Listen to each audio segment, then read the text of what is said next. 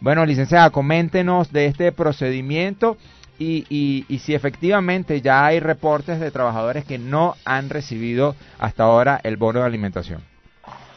Oh, hola Nicolás, muchísimas gracias por la oportunidad de aclarar a la comunidad universitaria todo lo que está sucediendo con respecto al pago de cesta ticket, bono salud o para el personal jubilado y pensionado. Okay. Este, bueno, sí, tal como lo estás informando, el día viernes se realizó el pago del concepto. Sin embargo, a partir de este mes, el ministerio eh, giró unas instrucciones distintas. Okay. Eh, nosotros el día martes ya habíamos cargado en la plataforma Patria todos los ficheros con los pagos de cesta ticket de mil bolívares y eh, proporcional a la dedicación de los trabajadores o, al, Okay. o el porcentaje de jubilación. O sea, ya ellos venían cobrando 45 o su proporción y de la misma manera se le hizo eh, con este ajuste de la Gaceta Oficial 60, eh, 6.746. Okay. Entonces, no todo el mundo iba a cobrar mil bolívares, pero sí proporcionalmente a su dedicación. Okay.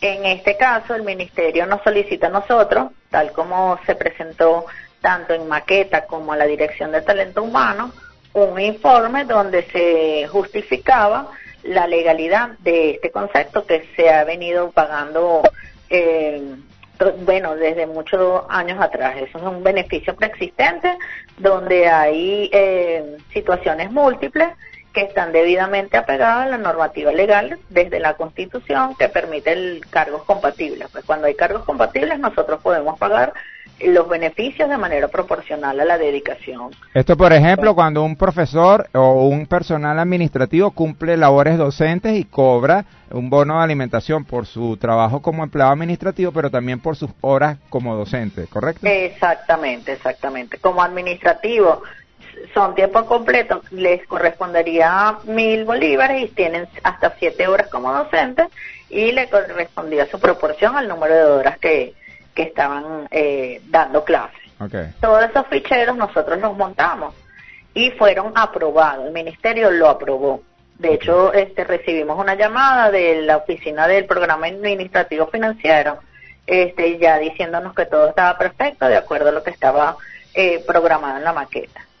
El día jueves, el día miércoles, perdón, nos llaman en una llamada telefónica donde eh, nos indican que eh, a partir de este mes el ministerio no va a, pa- no va a cancelar eh, dobles condiciones. En este caso solo se referían a- al personal de tu misma institución. En este caso nosotros como universidad teníamos que ver quiénes tenían más de una condición y dejarles el monto de, de un solo pago, el que fuese mayor. Okay. Y el personal sobreviviente lo, eh, lo devuelven y nos indican que la orden de- del ministerio es que los sobrevivientes no se les va a hacer ajuste, sino que se mantienen con los 45 bolívares. Okay. ¿Qué hicimos nosotros? Nos reunimos con el, el, el vicerrector administrativo, las dependencias involucradas, que sería administración, recursos humanos e informática, y evaluamos todo, toda la situación.